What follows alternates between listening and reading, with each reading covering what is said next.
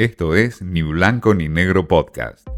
Mensaje directo al grano, porque siempre hay algo nuevo para aprender. Con Martín Di Natale. Nos quieren empujar a actuar bajo extorsión. Creo que deberían ser más pacientes, que para el 2023 faltan dos años, que eso es la República también, de paso. Hay cepos para todos los gustos en la Argentina en estos tiempos que corren. Hay un cepo para la bolsa y para el dólar, con el agravante de una disparada cambiaria y de las nuevas restricciones que impone el gobierno nacional a las importaciones. Y por supuesto un cepo muy fuerte para la economía. Hay un cepo también en la Corte eh, Elena Hayton de Nolasco se fue, renunció a la corte, mencionando muy pocas cosas, pero dejaron traslucir de que hay internas, de que hubo denuncias cruzadas y algún tipo de censuras internas.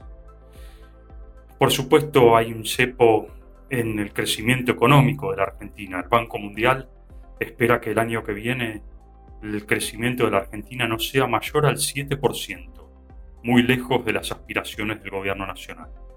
Hay también un cepo en el Congreso, precisamente en la Cámara de Diputados, donde el oficialismo no pudo lograr el quórum y no hubo sesiones para el etiquetado frontal.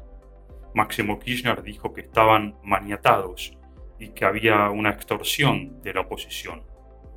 Claro que eh, no hay cepo para las provincias del justicialismo cuando es hora de expedir fondos desde el gobierno nacional. Según un informe de la consultora Aerarium, hubo miles y millones de pesos que se destinaron a las provincias en estos últimos meses en relación a ATN, a transferencias directas, a coparticipación. Sin embargo, los niveles de pobreza no bajaron, por el contrario, subieron en muchas provincias.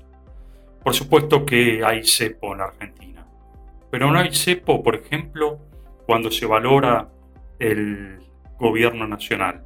La última encuesta de D'Alessio eh, habla de que hay un 61% de mala imagen del gobierno, una valoración que está en su pico histórico para el gobierno nacional.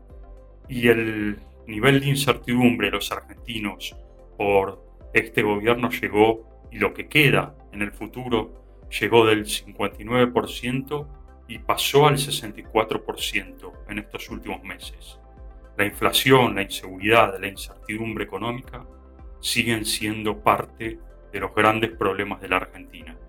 Y por supuesto, por último, no hay cepo alguno al éxodo de argentinos que se van. Más de 100 argentinos por día se están yendo. Buscan otros lugares donde vivir.